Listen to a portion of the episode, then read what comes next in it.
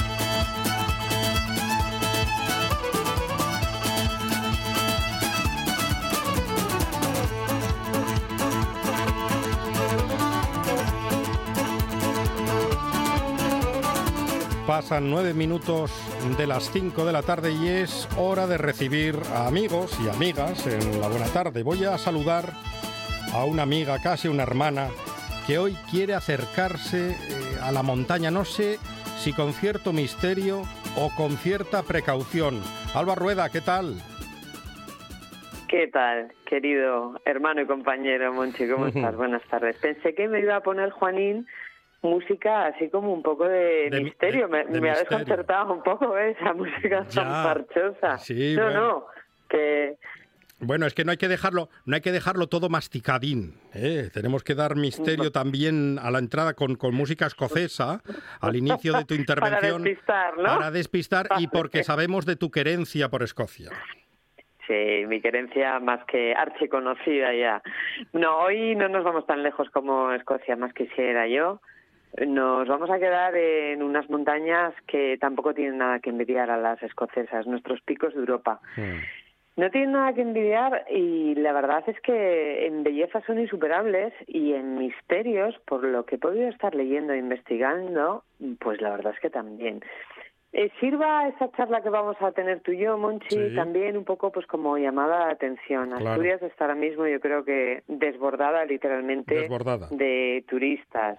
Exactamente. Son vienen de afuera, pero también muchos asturianos deciden irse a la montaña, a picos es una zona ahora mismo donde yo no iría ni aunque me pagaran, concurridísima. No, y es, peligrosa, eh, pues es, peligrosa, incluso las rutas, las rutas de montaña que conocemos muy bien en Asturias, hace dos días se despeñó un muchacho de 25 años en la ruta del Cares. Exactamente. Bueno, el Cares es un clásico ¿eh? de, gente despeñándose y, con unos finales más trágicos que otros, pero yo creo que ya el Cares es ir a despeñarse, a ver si me despeño. O sea, ya es un clásico que nadie se confunda, ni foráneos, ni propios ni extraños, que nadie se confunda que nuestros picos son de una belleza insuperable, pero hasta, como tú dices, la ruta más fácil entraña, pues puede entrañar cierto riesgo y peligro. Así que sirva esta charla de llamada de atención. Pero bueno, hoy, como decíamos antes, nos ponemos mm, misteriosos. ¿Sabes? Mm. Que a mí me encanta hablar de montaña. En nuestra cita anterior hablábamos del Festival de Motor y Montaña de Riaño. Bueno, pues hoy nos vamos al misterio. ¿Tú te acuerdas, Monchi? si eres un chirín, pero vamos a ver, te pongo a prueba. ¿Tú te acuerdas? Era el año, hace 36 años. Habías nacido, eso para empezar. Sí, hombre, pero claro, claro que me acuerdo, ¿no? Sí, sí, no, por poco no, que yo paso ampliamente de los 40 años, Alba Rueda. Va, bueno, eres un bebé en todo caso. No, tampoco. Nos vamos a un, a un trágico 7 de junio de 1987. Sí es verdad que igual eras muy crío como para acordarte de un, un suceso, pero seguro que te suena después. 7 de junio de 1987. Desaparece en el entorno del lago Enol una ruta concurridísima. Ha sido noticia en toda España hace poco por el accidente que ha tenido un autobús subiendo y bajando a los lagos de Covadonga. Bueno, pues en el lago Enol, en el entorno, en las inmediaciones, desaparece el niño Germán Quintana Blanco. Hmm. Tenía 13 años en ese momento y estaba haciendo pues algo que yo creo que hicimos todos en el colegio, que es ir de excursión a los lagos de Covadonga. Iban profesores, iban alumnos, incluso también iban algunos padres en esta excursión. Eran del colegio Loyola de Oviedo. Bueno, pues habían salido de los lagos, iban caminando para llegar a Ordiales y se cree, porque todo es un misterio lo que rodea la desaparición, yo creo que más tristemente célebre de Picos de Europa es la de este niño, la de Germán Quintana. El niño eh, se cree, como digo, que pudo pararse a descansar en las inmediaciones del Collagua Monal. Hmm. Se sentó debajo de un árbol y todo esto se cree porque eh, hay un testimonio de unos montañeros que pasaban por la zona y que vieron al crío sentado, y dicen que sentado y muy tranquilo, debajo de, un árbol. Em, se dieron cuenta sus compañeros de excursión de que faltaba Germán dos horas después. Nunca apareció y hasta la fecha no ha habido ni rastro absolutamente de este crío. Yo creo que esta noticia conmocionó no mm. solamente a toda Asturias, sino a todo el país. Dio la vuelta, em, como digo, por todos los informativos, todas las televisiones de todas partes y sigue siendo 36 años después una grandísima incógnita. Pero la tragedia en este caso mm, no acaba con la desaparición de este niño de 13 años. En, la búsqueda, en todo el despliegue que se organizó, en todo ese entorno maravilloso del lago Enol, em, viene un, se suma un helicóptero en el que viajaban siete personas. Cinco eran vascos y dos asturianos. Siete personas y cuatro perros. Que estaban buscando, estaban buscando al niño.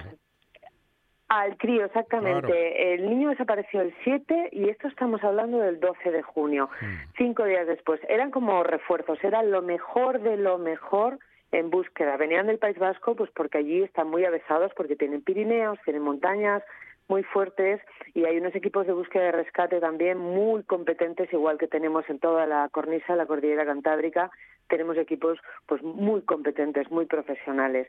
Fíjate, hay un, hay un dato bueno curioso, ¿no? En ese helicóptero una de las víctimas mortales y si no me equivoco la única mujer que viajaba eh, fue eh, la madre de la célebre presentadora de televisión Annie Gartiburu. Murió en ese incidente. Era uno de los componentes del equipo de búsqueda y rescate. Se estrelló el helicóptero y eh, bueno pues al final todo esto acabó siendo una tragedia eh, mayúscula que dio todavía una dimensión muchísimo mayor a la tragedia ya de por sí de la pérdida de, la desaparición. Como digo, no ha habido hasta la fecha ni rastro. Dicen los vecinos eh, de Picos que los picos en realidad son un monstruo hambriento que al mínimo descuido es capaz de devorar tanto a los despistados como a los temerarios. Por lo tanto, si nos acercamos a la montaña, aunque nos parezca simple vista pues facilona, ¿no? Que no sea algo muy complicado. Siempre atención y prudencia en la montaña.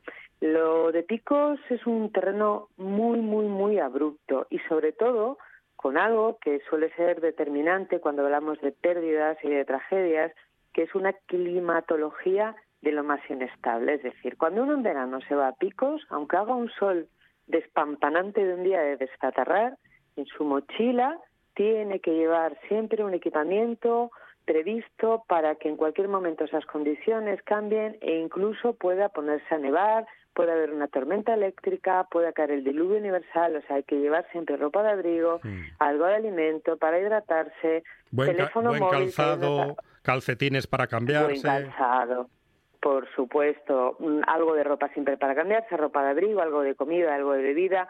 Y el móvil, ahora sí, ya que lo llevamos todo el día en la mano, bueno, pues el móvil que esté bien cargado y bien operativo que nos puede salvar la vida. Em, como digo, el niño Germán no apareció, nunca más. Cada año, hemos de decir, desde hace 36, los compañeros de la Unidad Canina de Rescate rinden un homenaje. Hay una placa situada en las inmediaciones del lago Enol, donde se recuerda a estos siete integrantes humanos más los cuatro caninos y cada año desde hace 36, como digo, en el mes de junio se les rinde un sentido homenaje, no solamente por ellos, sino por todas aquellas personas que han entregado su vida intentando eh, salvar o rescatar a, las personas que se aventuran a veces en la montaña, pues bueno, un poco a tontas y a locas. Ojo, no todo el mundo se aventura en la montaña como el que va de excursión por un parque, porque aquí te voy a contar otro de los grandes misterios y además que tiene para mí hasta un punto de escalofrío. Nos vamos a situar picos de Europa? años después. Picos, siempre picos, sí, siempre sí, picos. pero además es que en el, en el mismo sitio donde, separa, donde desapareció el niño Germán Quintana, nos vamos 11 años después, estamos hablando del año 1998, y ocurre allí una tragedia prácticamente idéntica. En ese caso es un soldado valenciano que estaba destinado en el acuartelamiento de Cabo Noval, en, en Pluvia, en Asturias. Uh -huh. Se llamaba José Miguel Panach Molina, tenía 22 años y bueno, lo que pretendía era cruzar picos de norte a sur en solitario. Era el mes de noviembre. Bueno, alguien puede pensar, ala, venga, un descerebrado, un aventurero. No parece que lo fuera porque, según las crónicas, José Miguel Panach era un gran atleta, un grandísimo experto, conocedor de la zona a la perfección, experto en supervivencia, eh, es decir, lo tenía todo para poder haber eh, llevado a cabo esa aventura de cruzar picos de norte a sur con éxito. Aquí viene el escalofrío, Monchi, y es que el, el último testimonio que hay de, de, haber visto con vida a José Miguel, José Miguel Panach Molina es en el mismo lugar donde se vio por última vez al niño Germán Quintana. Estamos Madre. hablando del Collao Gamonal, exactamente en el mismo sitio. En este caso es cierto que parece ser que bajó de pronto la niebla, que es otro de, de los enemigos mm. a tener en cuenta en la montaña. Tú estás en un día despejado y soleado y de repente se mete la niebla y eres incapaz de ver la mano si la pones delante de la cara. Claro. El consejo, pues estarse quietecito, buscar un refugio, abrigarse bien, protegerse si tenemos algún tipo de cavidad o, o en alguna roca, protegerse y no moverse, porque estamos hablando, como decíamos antes, de una orografía, la de picos, de unos terrenos muy, muy, muy escarpados, donde un mal paso nos puede costar literalmente la vida. Bueno, en el caso de este militar, de este montañero y militar, se registró por parte de sus compañeros de, del acuartelamiento de Cabo Noval cada canal, cada how. El how es como llamamos en Asturias a, a los hoyos, o sí. hoyos muy grandes, claro, sí, sí. en la montaña. Se registró también cada vega, sin éxito. A día de hoy continuamos sin tener noticias del joven soldado, ni rastro. Pero, y aquí viene otro escalofrío importante, es que la tragedia Monchi mm. se repite no solamente porque se le hubiese visto por última vez en el mismo lugar que al niño, sino porque eh, esto era el mes de noviembre, los compañeros de, del soldado dejan pasar todo el invierno y esperan a la primavera para reanudar la búsqueda. Están empeñados en que al menos el cuerpo, el cadáver, los tiene, restos tiene mortales de su compañero aparezcan. Hmm. Tienen que aparecer, porque ya sabes que los duelos de las familias eh, se complican muchísimo sí. y la pena y el dolor se complica mucho cuando no hay un cuerpo que enterrar, ni un lugar a donde ir a, a visitar y a llorar eh, a, a, un familiar, a un ser querido. Entonces, este era el empeño y el compromiso de sus compañeros de Cabo Noval. Bueno, pues eh, reanudan la búsqueda, como digo, pasada la primavera y de nuevo la tragedia quiere que el helicóptero en el que viajaban tres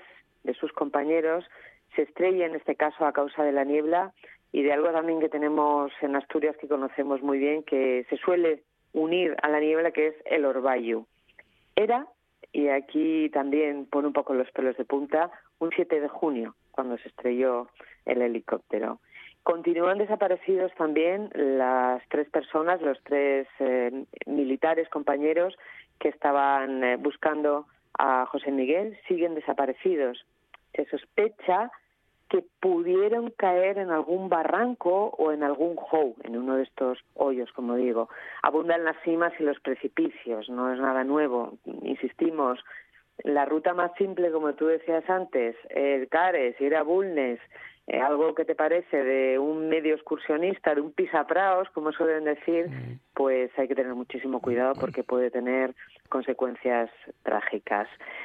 Como ves, eh, es como poco para no acercarse por la zona. Yo, mm, el mes de junio por si acaso. Me está dando mucho miedo acercarme por la zona, con lo que me estás contando, Alba, de verdad. Ni un 6 ni un 7 de junio, por si acaso, se te ocurra acercarte por la zona. Pero ya por la zona yo casi diría de picos en general, porque también este caso eh, no es una desaparición, pero sí que es una tragedia que ocurre también un 6 de junio, en este caso de 2007. Es el caso de la niña británica de 11 años, de Gemma King. Eh, ella hizo una excursión también que la gente considera muy tonta, que yo conozco bastante bien, que es ir caminando desde Sotres hasta la Vega del Urrieyu, donde está el refugio, y de donde uno puede sentarse tranquilamente a observar y alucinar con para mí la montaña más bonita, más emblemática, más fetiche del mundo, que es el Picu, el Urreyu, el Naranjo de Bulnes, como se quiera llamar. Bueno, pues bajaban de esa excursión a la Vega del Urrieyu y deciden los padres pararse, los padres de esta niña, Gemma King, que iban con ella y con otra niña más chiquitina, deciden pararse pues a organizar un picnic, ¿no? A preparar un poco de almuerzo, supongo que a sacar los bocadillos, poca cosa más. Bocatas, el queso. Mientras las crías Exactamente. Mientras supongo que, claro, se habían ido de su vida, que ponle unas tres horas por lo menos, y habían estado un rato allí, bueno, pues iban ya de bajada, era como la hora de comer, cerca de las dos o así, pues eso, a sacar bocatas, ya tal, para que, bueno, para descansar todos un poco. Se hacía buen día, las vistas ahí son también insuperables, o sea que no es un mal sitio para hacer un picnic. Pero insisto, muchísima precaución, porque la niña Gemma estaba jugando con su hermana tranquilamente y en un despiste resbala, un resbalón de lo más tonto, sin importancia, eh, pero con la mala suerte de que resbala, pierde pie, cae, se desliza, se cae eh, unos cuatro metros y esos cuatro metros ya enlazan con otra caída de otros once metros y lógicamente cualquiera que conozca la zona sabe que eso es una zona de caliza que está llena de roca, que vas pisando piedra continuamente, que los resbalones es el enemigo a batir cuando, cuando andas por esas por esas, esas canales, que es lo más complicado es no, no resbalarte, no caerte, no romperte los morros. Bueno, pues en este caso, esta pobre criatura lo que se partió fue, bueno, literalmente la cabeza. ¿Qué pasaba? Y aquí llamamos otra vez a, la prudencia y al sentido común. Estamos todo el día con un móvil en la mano mirando chorradas y, y, y, y tonterías. Pues no llevaban móvil los padres.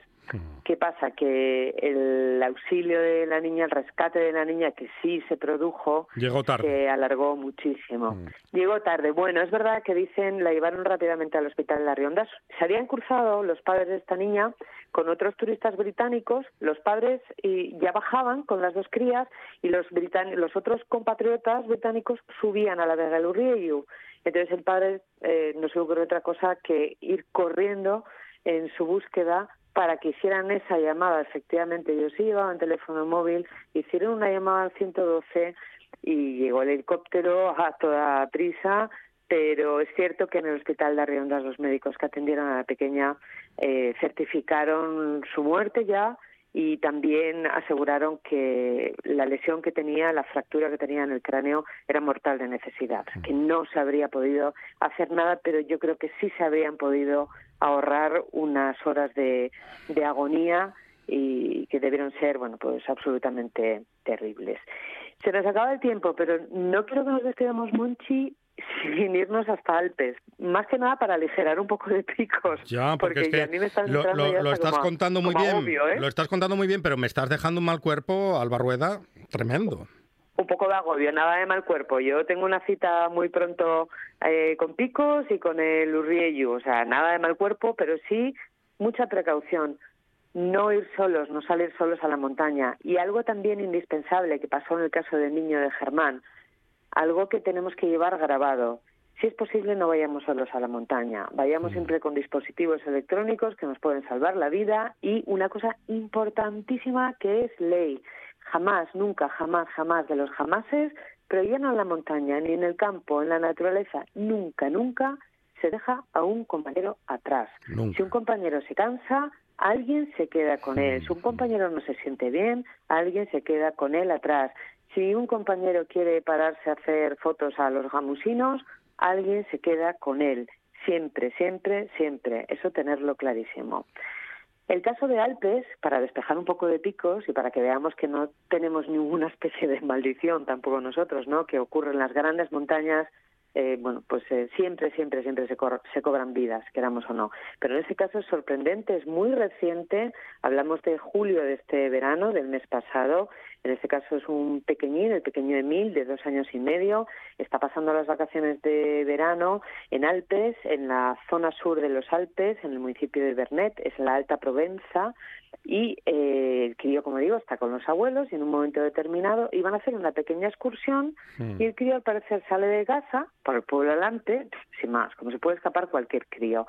El último testimonio es el de unos vecinos que le ven pero no le dan mayor importancia, pues porque en ese pueblo de 130 habitantes ocurre lo mismo que en el mío, aquí en Vegas del Condado, que los críos en verano sobre todo, que es cuando aumenta la población, anda como pollo sin cabeza. Como cabras. Algo bueno tiene que tener. Claro.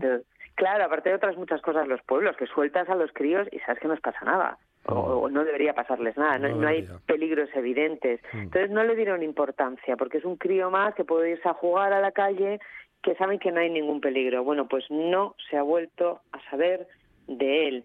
Te puedes imaginar que el dispositivo de búsqueda ha sido eh, bueno numerosísimo, que es una noticia que ha conmocionado a todo el país vecino, a Francia.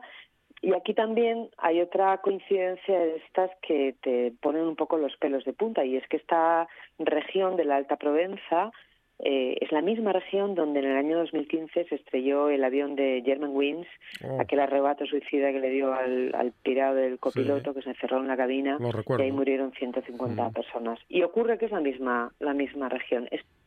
en fin, yo lo que espero es que en el caso del pequeño Emil, si. Hombre, la idea sería que apareciera con vida, por supuestísimo, sea cuando sea que aparezca con vida pero sino que apareciera que aparecieran los restos del crío. La última hipótesis indica que eh, podría a lo mejor haber sido atropellado por una cosechadora. Es muy chiquitín, las cosechadoras son máquinas enormes y que habría podido ocurrir esto. De momento no ha sido hallado ningún riesgo, ah, ningún resto, quería decir. Así que lo dicho, montañeros y aficionados, eh, muchísima, muchísima precaución. Precaución. Que la montaña es muy bella, pero es muy peligrosa. Y, una de las leyes de la montaña que tú lo acabas de comentar, nunca dejar solo a alguien. Siempre hay que acompañar. Nunca jamás. Siempre hay que acompañar. Nunca jamás, nunca, nunca, nunca, nunca. Ir siempre bien preparado, eh, siempre llevar esa mochilita, pero aunque estemos, me da igual. Mira, nos lo decía el parque del el guarda del refugio de, de Redes, de Brañagallones, eh, aunque vayas a pasar el día por la, por la Braña, aunque mm. vayas a hacer una excursión encima de nada, cógete una mochila pequeña y métete un jersey, métete unos calcetines siempre de repuesto, métete unas barritas energéticas, un poco de agua y el móvil. Y con eso estás aumentando las probabilidades de salvarte en caso de que te ocurra cualquier accidente, estás multiplicando tus posibilidades de salir ileso o por lo menos con vida del accidente y contarlo a tus nietos como anécdota. No salgo del piso en todo el fin de semana, Alba Rueda, de verdad te lo digo. Cronista, cronista en la radio, la gran Alba Rueda. Muchísimos besos. Muchísimas gracias y muchísimos besos, Monchi querido.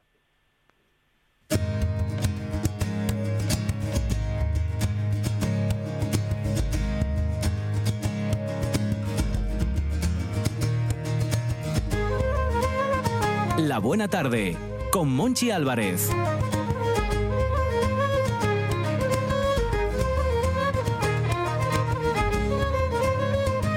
Ayer comenzó la Feria Taurina de Begoña, ustedes ya lo saben, y la pregunta que me quiero hacer en estos momentos es la siguiente.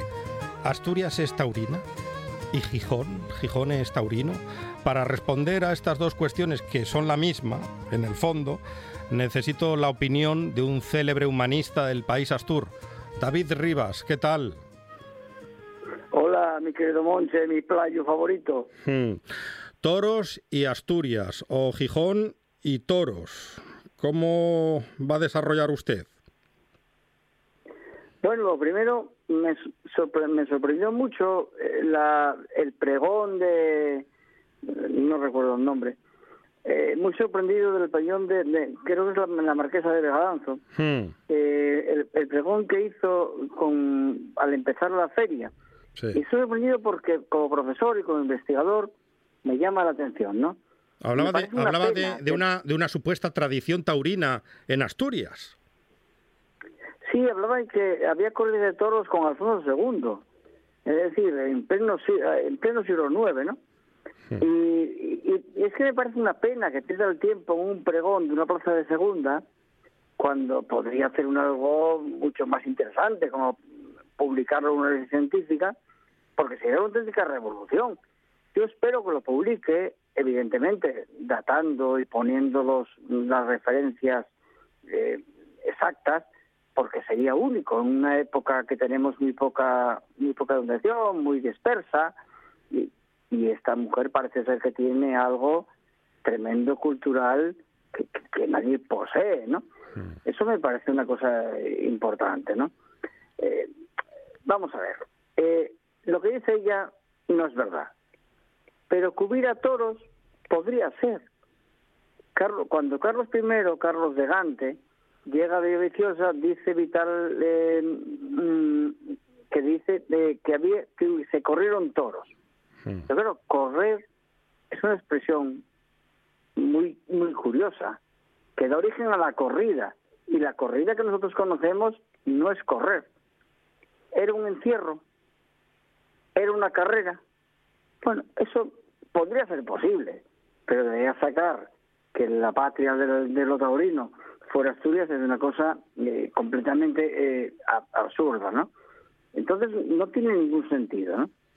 Lo que estaba diciendo. Y luego sí, luego eh, lo que está muy claro en Asturias es un antitauronismo muy claro desde prácticamente de tres siglos. Vamos a ver, en Asturias desde siempre no hubo toros. Los toros son inexistentes en la cultura asturiana. Hmm. Es más, ni siquiera el toro es un animal totémico en Asturias. El animal en Asturias es el oso, o es el lobo, o es el caballo. Pero el toro nunca lo fue. Pero, pero aún así, nunca hubo ninguna cosa de estas. No hay espectáculos basados en la altura de animales en Asturias, o por lo menos no están datados. Vamos a hacer un, inciso. Hmm. Evidentemente, desde muy antiguo, los pueblos, las etnias, las culturas, eh, eh, torturaron animales, incluso personas. Pero llegó el Renacimiento, llegó la Ilustración, y todo eso cambió. Hmm. El mundo empezó a verse de otra manera, y todas esas costumbres quedaron en la historia. Y, y Asturias, que era una vanguardia de la Ilustración, en Europa y sobre todo en el Reino de España podemos recorrer los ilustrados asturianos desde el, desde el 18 para acá. Sí, y, muy, muy, taurinos no eran.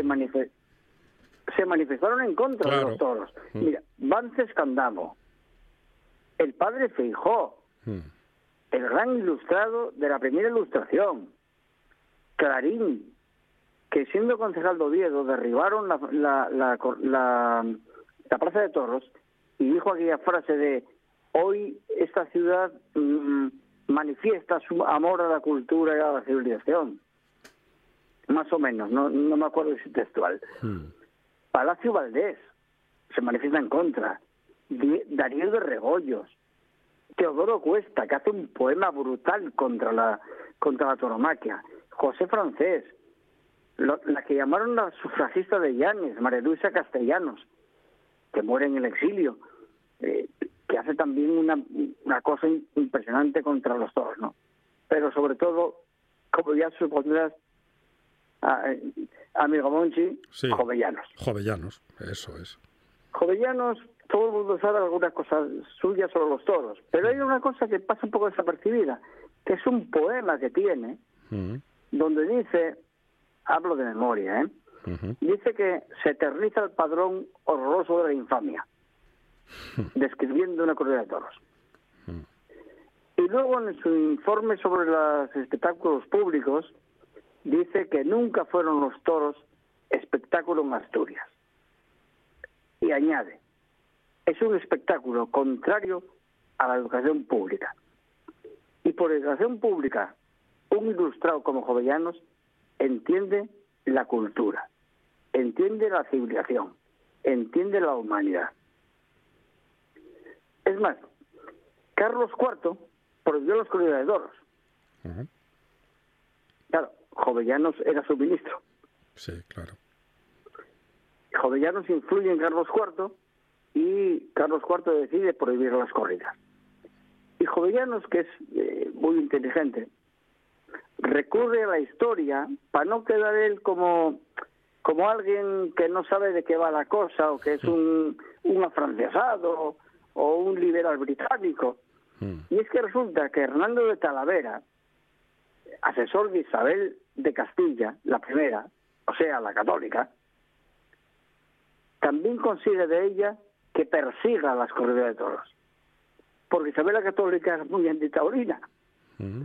Porque no era su madre, Isabel de Avis, y su abuela, Catarina de Lancaster. Y Pío XI, el Papa de Lepanto, Lepanto, ¿eh? Mm. Donde España consigue su gran éxito, censuró las corridas y decretó que ningún cristiano debería participar en ellas. Es decir, estamos hablando de, de algo que no es baladí. Mm. ¿Y, tú crees que, que, va a tener, tienen algún futuro las corridas de toros, no solo en Asturias, en, en toda España? Mira, yo, mm, yo creo que no. Yo creo que, mira, eh, la, la, gente joven eh, está saliendo de ellas en España hay más mm, espectadores en la ópera que en corrida de toros. Hmm. Por poner dos ejemplos de, algo que sería minoritario, como es la ópera. Si ya comparamos con el fútbol, no te quiero ni contar. Pero es que el, solamente los que siguen en Asturias, los campeonatos de bolos, llenarían tres veces el vídeo. Y además es un espectáculo, un espectáculo muy clasista, no, no es un espectáculo popular. Bueno, yo, yo en ese tema no entraría tanto, porque sí hay algunos sectores populares que les puede gustar. Yo ahí, yo en eso no entraría tanto, en el, en el aspecto de clase no entraría tanto. Mira, y eso me lleva al, al del no, no, digo, No digo el toro fuera de la plaza, digo ya el toro en la, en la plaza, ¿no? La, la Lidi. Sí, sí, sí. pero mira, eso me lleva a mí a, lo que te quería decir del antiflamenquismo y el antitaurinismo, ¿no?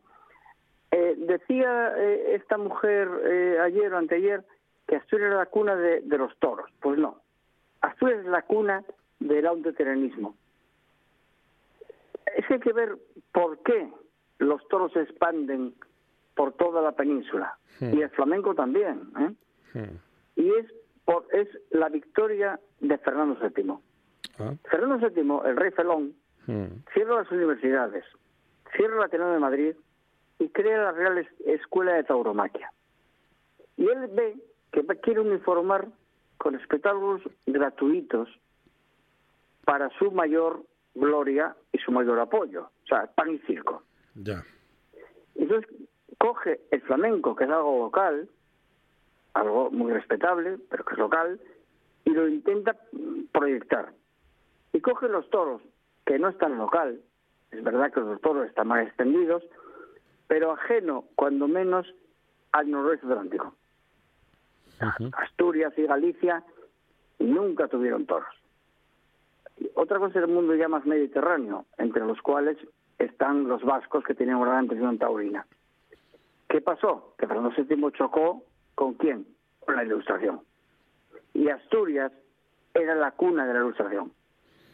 Asturias estaba llena de ilustrados, de liberales, de francmasones, con una universidad potente, donde había estado eh, Feijó eh, eh, y, con la institución del día, una historia de resistencia a Fernando VII, y además un país rural que no conocía esas, tradiciones. Y eso nos lleva a toda una oposición a la autoromaquia en Asturias eh, durante el reinado de Fernando VII y posteriormente. Y en el 99 del siglo XIX, los socialistas dan un mitin en Gijón contra las corridas de toros. 1899. Y luego, por supuesto, lo que todo el mundo recuerda, todo el mundo que sepa un poco, ¿no? El día de Begoña de 1914 se reúnen 4.000 personas en Gijón, que entonces tiene 55.000 habitantes. 4.000 personas sobre 55.000 habitantes eh, para protestar contra las corridas. Y a la cabecera va Aniceto, Sela, el rector de la Universidad de Oviedo. Y lo convoca eh, la Sociedad Antiflamenquista Cultural, apoyada por el Centro Popular de Cultural e Higiene, por el Ateneo Obrero, por el Grupo de Divulgación Libertaria, y monta una romería, una fiesta de Prau, en el Coto, allí frente al Vivio, porque entonces aquello estaba todo despejado, y montan ahí una fiesta pues con globos, con eh, bailes, cantes populares, gaitas, bueno, lo que, lo, que utilizaran en aquel momento para una fiesta popular, ¿no? Y eh, porque los republicanos y, los, y el movimiento obrero de aquel momento considera el espectáculo taurino, lo leímos en una revista como el, como el Rayo, como primero, ajeno a su tierra, y segundo, algo que era alienante hmm. para las clases populares. Y un poquitín más tarde, Alas Argüelles, el que fuera rector de Oviedo y fusilado por los fascistas en, al acabar la guerra civil, dice que los toros son un espectáculo vergonzoso. Dice, y al menos que lo alejen de las vidas asturianas, que son prósperas y nada tienen que ver con esas, con esas ciudades del interior sometidas al cuartel y a la iglesia. Pero vamos, el diagnóstico de Alas Argüelles es, es meridiano. Mm. David, si tú, yo qué sé, por poner un ejemplo, el día de mañana llegas a ser alcalde, ¿qué harías con la Plaza de Toros de Gijón? Hombre, eh, esa hipótesis no se va a dar. Bueno, eh, vamos a jugar a las hipótesis. Venga, pues yo qué sé. Yo la convertiría en algo polivalente para hacer un montón de cosas, ¿no? Porque mm. además la plaza estéticamente es una plaza guapa. Eh, desentona un poco quizá con el entorno asturiano, pero bueno, como ahora ya la rodearon de, una, de urbanizaciones y de, edificios, desentonaba mucho cuando aquello era casi rural, sí. cuando era pequeño. Mm. Pero ahora, bueno, no desentona mucho y, no es fea, está bien, es una especie de neomudéjar, que bueno, yo lo convertía, hombre, no lo sé, yo yo no soy, además yo no soy un experto en, en, política cultural, yo hmm. soy un medio experto en lo cultural, pero en la política cultural no, yo nunca me dediqué a estas cosas, ¿no? Mira, pero que, ya, que, ya que hablamos de la plaza, eh, a muchos le llama la atención, pues, bueno, si no hay esa tradición tan importante, ¿cómo hay una plaza tan guapa en Gijón? Ya. Se pueden hacer esa pregunta, claro. Claro, y entonces, pues mira, y además, es de 1888. O sea que, en fin, no es de las, de las históricas del Reino de España, pero, hombre, tiene su soledad ya, ¿no? Tiene un aforo de, de 10.000 eh, mm, de personas. Hmm. Y la hicieron cuando, cuando Gijón tenía 35.000 habitantes. ¿Cómo se puede hacer una plaza de 10.000 eh, de 10.000 eh, asientos para 35.000 habitantes? Bueno, la clave está en la restauración. La restauración. Claro, de aquella el asunto era el veraneo. Entonces el rey y su familia, más inteligentes de los actuales, preferían el Cantábrico. Entonces había una competencia entre ciudades del Cantábrico por hacer hoteles, teatros, clubes de regatas y plazas de toros. Porque el veneno del rey arrastraba cientos o miles. Y las ciudades competían. Sea, era una, era, un, era una plaza pensada para dar prestancia a la ciudad, para que el rey fijara en ella su residencia eh, veraniega. Tú fíjate en una cosa. Tenemos Real Club de Regatas, Real Sporting, Real Oviedo, Real Avilés, Real Veneno de Salinas. ¿Eso qué, ¿Eso qué significaba? Que estaban todos peleando porque el rey lo reconociera. Para conseguir que el rey viniera a Asturias, a Gijón en este caso, en el veraneo. claro, era una, era una exposición. Era una gran exposición. Eso es lo mismo que decir que para que hacen un palacio porque van cuatro. Pues bueno, porque son cuatro que son muy importantes. Para que hacen una plaza de 10.000, si la ciudad tiene eh, 35.000. pues para que vengan otros. Está claro, había que hacer la pelota, ejercer de pelotari del rey. Lo de pelotari nada que ver con, el juego de pelota. bueno, pero hablando de pelotari, hmm. también está la Real Sociedad. Porque la batalla la ganó San Sebastián. Y se fue a San Sebastián el rey. San Sebastián, el actual San Sebastián, se lo debe todo a Alfonso XIII. Todo. Y a sus veraneos. San Sebastián hoy seguiría siendo un puerto pesquero si no llega a fijar allí su residencia veraniega a Alfonso XIII.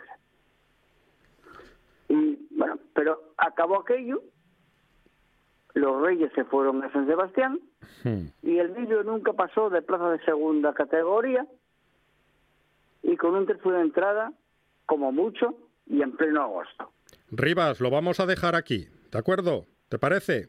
Bien, pues lo dejamos. Lo, dejamos aquí y espera, que van a llegar las Navidades y estoy convencido que a ti y a mí nos van a llegar unas cestas de los taurinos, pero convencidísimo. Bueno, eh, a lo mejor nos llega de Barbón, que hoy se despachó muy bien agosto y me gustó mucho lo que dijo. Por lo menos fue muy sincero en este caso. Un abrazo, David. Yo creo que Venga. Un programa de viajes, turismo, aventura e historia lleno de contenidos didácticos con los que aprender y divertirse. Un escaparate turístico donde se incluyen información sobre casas rurales, hoteles, gastronomía, turismo de aventura, senderismo, festivales. Voy a volver a salir y quiero que me aplaudáis como si fuera yo que sé. Un buen día para viajar. Un programa de apoyo al sector turístico de Asturias. Los sábados y domingos a las 10 de la mañana. RPA es la autonómica, la tuya, la nuestra y la de Pachi Poncela y su equipo. Actualidad, entretenimiento y cultura con sello propio. En RPA, la radio es mía, con Pachi Poncela. Una radio mía sobre personajes históricos odiosos. Como se ha ido Donald Trump, pues oye, es el De lunes a viernes, de 11 a 2 de la tarde, aquí, en RPA. En toda Asturias, RPA, la radio autonómica.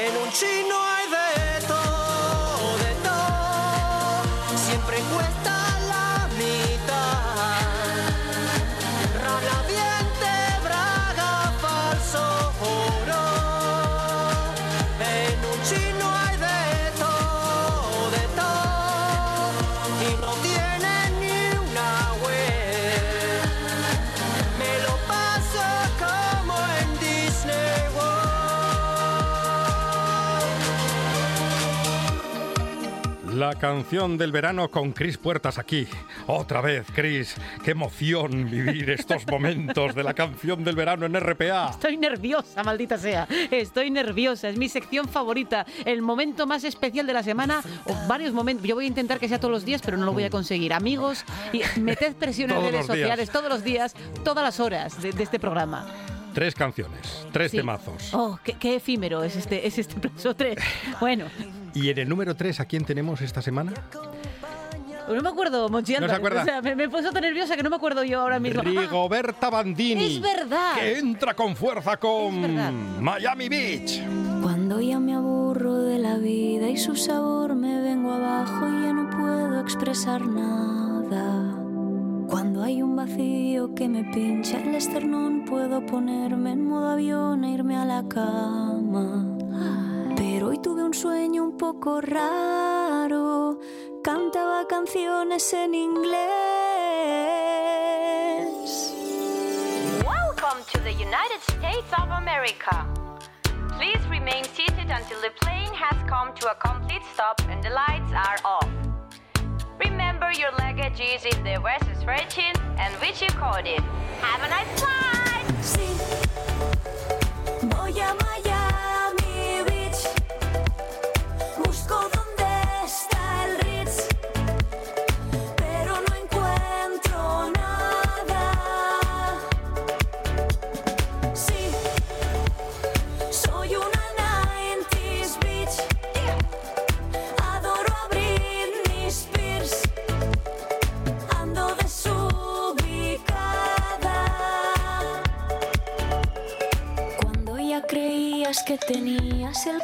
Se te estropea el corazón. ¿Qué le parece? Estaba yo idealizando quizá esta sección. Igual me pilló usted Oiga, en julio, que yo como soy, muy de buen humor. Soy muy fan de Rigoberta Bandini.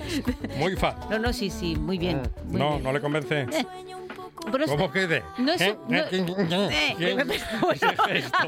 feo en la radio. Pero por favor. iba, iba, iba a explicar Voy a esta onomatopeya. Es que yo, esto en el fondo viene, viene de las influencias de Mecano. ¿Estamos de acuerdo que No. hay un poco de Mecano No, aquí? nada, hay un poco nada, de Mecano. nada que ver. Y yo no estoy muy de. no, pero sí. uy, uy, está usted enfadado. No, no, no, Nunca me había mirado con esos ojos. Sí, sí, lo estoy viendo yo. La segunda le va a gustar más. No, no, la, la segunda En- sé cuál en es. el número la dos, segunda sí me acuerdo. ¿quién está en el número dos? Esto es, por favor, una de mis canciones favoritas de, de- de- de este año en la radio, por favor. ¿Por qué? Porque Marta está enamorada un poquito de mí, un poquito de ti, un poquito de ella. Ramos. ¡Goyo Ramos, Marta! Marta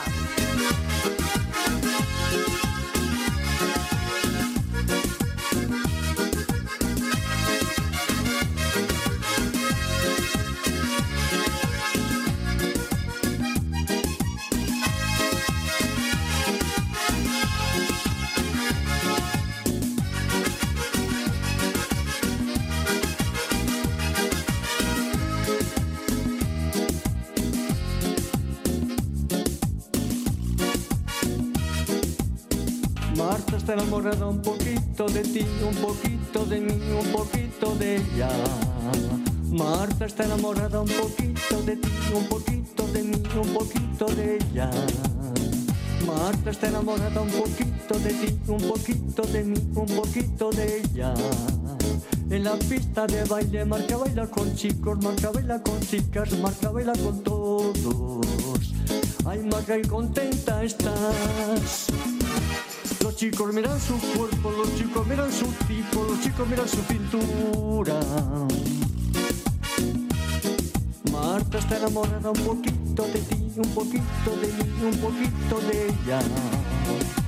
Marta está enamorada un poquito de ti, un poquito de mí. Confiese, Puertas. de. Es una de sus favoritas, por no decir la favorita de este año. Bueno, no, no es mi favorita de este año. ¿eh? No, de hecho, una de mis favoritas es una que, que creo que no está en la lista esta vez. ¿No está en la lista? Y que a mí me gusta mucho y a Tete Balseiro también le gusta mucho. La de Jovellanos. La de Jovellanos es- Pero ¿cómo pudo salir de la lista No lo sé. Jovellanos? No lo sé. ¿Quién, quién elabora la lista? Es, este No lo sí que es sabemos. Las un altas gran- esferas. Un gran Las misterio. altas esferas Pero si las altas esferas la están de vacaciones, todas las altas esferas. Pero, pero la elaboran en- desde el chiringuito, de en, la lo- playa. en los despachos de RTPA hay una pelusa gigante de estas que salían en las pelis de Clint Eastwood, ahora mismo. En el número uno. Oh, sí, que viene en el número. Fiesta, Esto me mucha fiesta. Esto me gusta mucho. Gael García Bernal Oh, sí. con... Quiero que me quieras.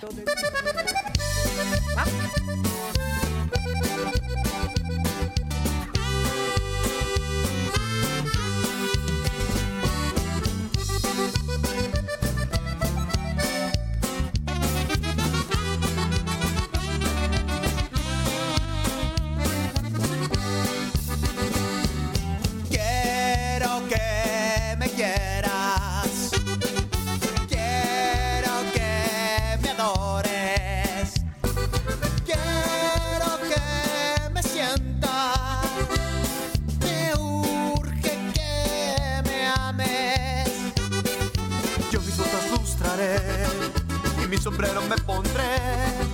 Tempranito llegaré si me dices que me amas. Yo te vi, yo te vi, yo te vi, yo te vi llorando. Oh, sí, sí te vi, sí te vi, sí te vi llorando. Solo en este mundo sin ti me estoy muriendo. Dime qué, dime qué,